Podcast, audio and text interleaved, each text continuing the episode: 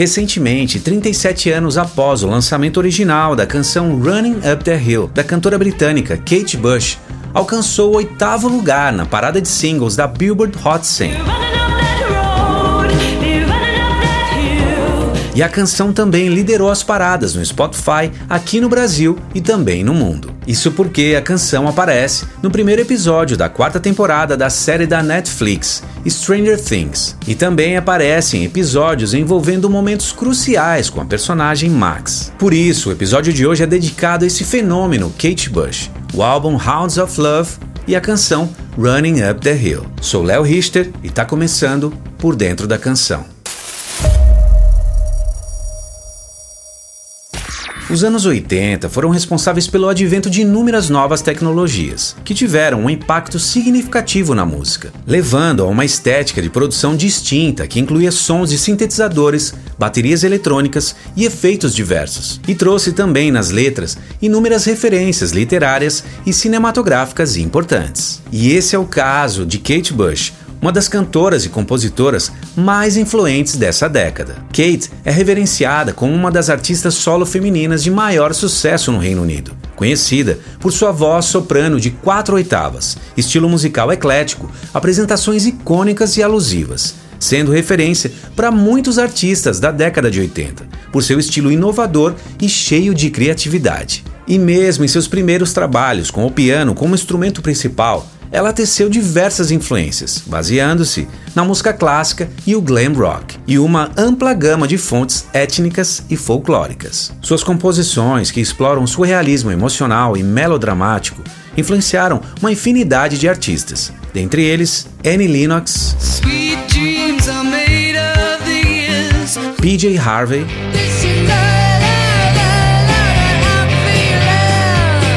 Alanis Morissette.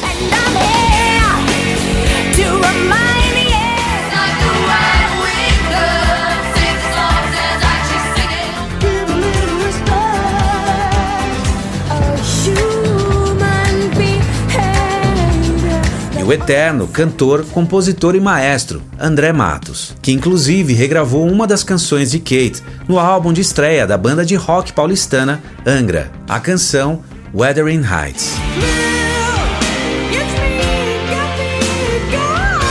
Catherine Bush nasceu em 30 de julho de 1958 e Kate cresceu com seus irmãos mais velhos, John e Perry. Seu irmão, Perry, trabalhava como fabricante de instrumentos musicais e John era fotógrafo. E ambos os irmãos estavam envolvidos na cena musical folclórica local. E esse ambiente musical na sua família inspirou Kate a aprender piano e órgão sozinha aos 11 anos e posteriormente ela estudou violino. E entre os 11 e 14 anos ela começou a escrever suas próprias composições.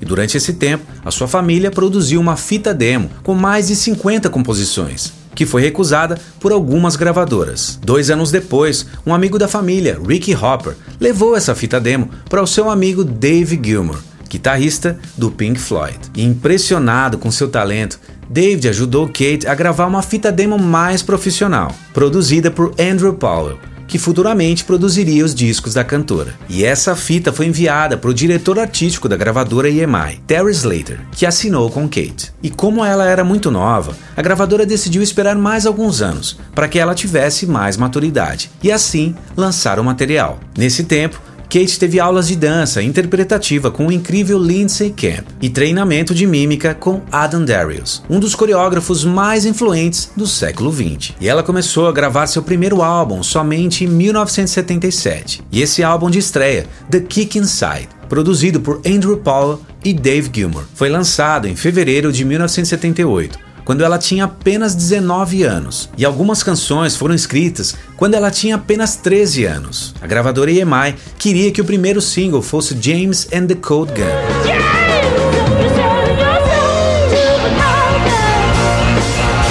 Uma canção mais rock and roll, mas Kate insistiu que deveria ser Wuthering Heights.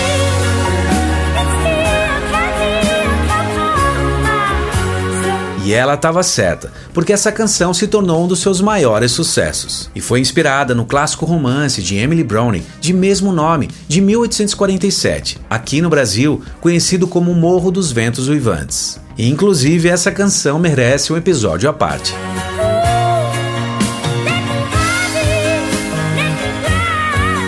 E esse álbum conta também com os singles Moving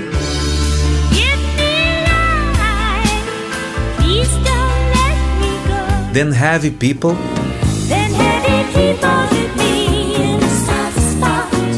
The Man with the Child in His Eyes,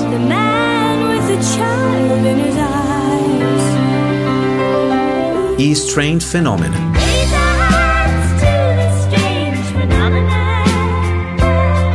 No final de 78, Kate gravou seu segundo álbum, Lionheart, também produzido por Andrew Powell, com os singles Hammer Horror, Wow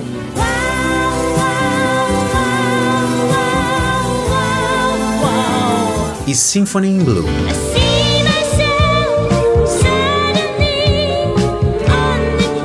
As referências literárias para compor algumas das canções desse álbum incluem Peter Pan de J.M. Barrie, bem como Arsenic and Lace, uma peça do dramaturgo americano Joseph Kissaring, escrita em 1939. E já as referências cinematográficas incluem O Corcunda de Notre Dame e o programa de televisão britânico The Sweeney, um drama policial popular na década de 70. Never Forever é o terceiro álbum de estúdio, lançado em setembro de 1980 produzido por John Kelly e co-produzido por Kate. Foi o primeiro álbum número 1 um, e também o primeiro álbum de uma artista solo feminina britânica a liderar uma parada de álbuns no Reino Unido. E apresenta os singles Breathing,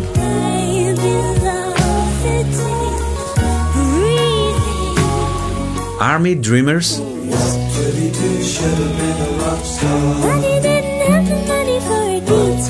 e Babushka, que também foi um dos maiores sucessos da cantora.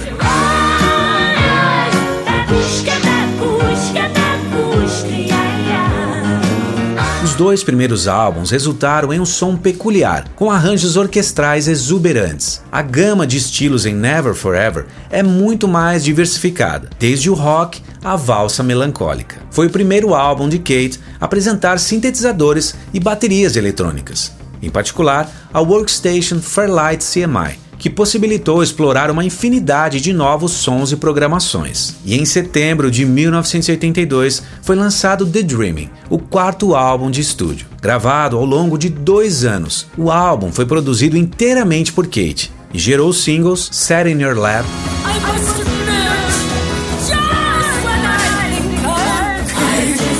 The Dreaming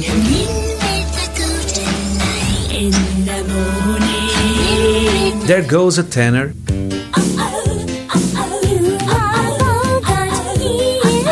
Suspended in Gaffa.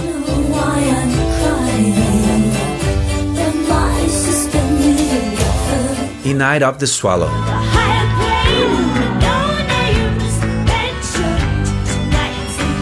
The Dreaming foi caracterizado como um álbum experimental, que entrega instrumentos folclóricos como bandolins, Julian Pipes, as famosas gaitas de fole e o didgeridoo, que é um instrumento de sopro desenvolvido pelos povos aborígenes do norte da Austrália há pelo menos 1500 anos, que tem um som bem peculiar. Vamos ouvir um trecho.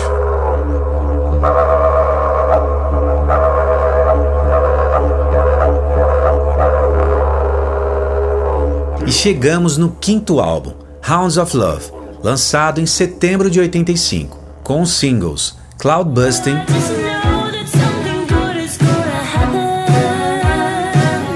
Hounds of Love,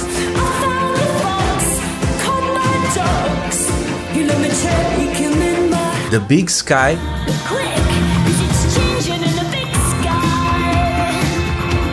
e o clássico do episódio de hoje, a canção Running Up the Hill.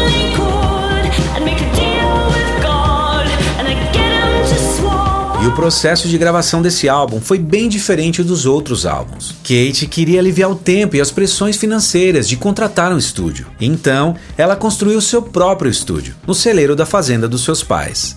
E desta vez não houve pressões de tempo e Kate tinha controle total. Foram cerca de 18 meses para ser concluído, sendo que 12 meses foram apenas para mixagens e overdubs. E o resultado de todo o trabalho exaustivo foram canções extremamente estruturadas e conceituais, com uma variedade de cores, texturas e melodias incríveis. A princípio, Kate queria fazer dois álbuns separados, mas acabou produzindo uma suíte de duas partes. Esse álbum contém algumas referências cinematográficas, como na canção Hello Earth.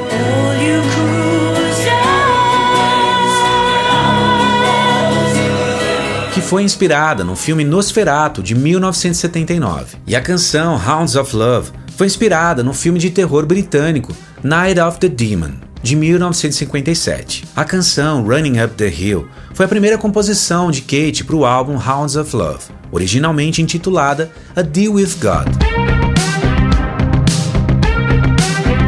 Para construir os ritmos foi usada uma bateria eletrônica, a Lean Drum Machine, programada pelo engenheiro de som Del Palmer. Como no álbum anterior, Kate fez um uso massivo da workstation e sintetizador Fairlight CMI. A linha melódica do sintetizador lembra a canção Atmosphere Strut, de 1976, da banda Cloud One.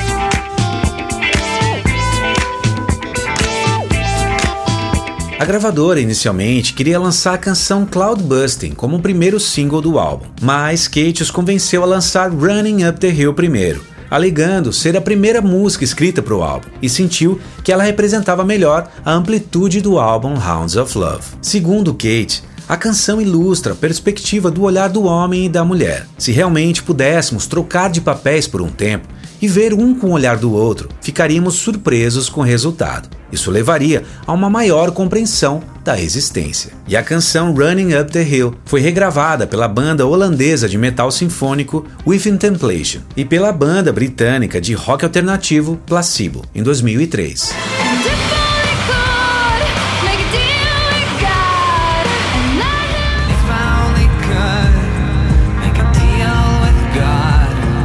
Banda Coldplay se inspirou na canção Running Up the Hill para compor a canção Speed of Sound de 2005.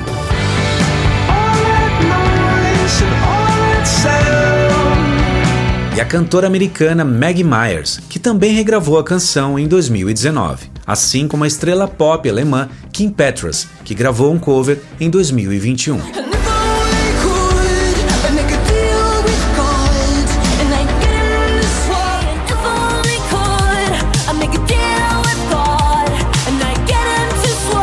E essa foi a parte histórica desse episódio. Se você gostou, deixe o seu like, comente e compartilhe com seus amigos. E se ainda não é inscrito no canal, se inscreva para não perder a segunda parte desse episódio, onde eu vou isolar cada instrumento e vozes da clássica canção Running Up the Hill. E aqui do lado e também na descrição tem mais vídeos da série. Deixo aqui meu abraço, fique bem e nos vemos na segunda parte desse episódio. Até lá!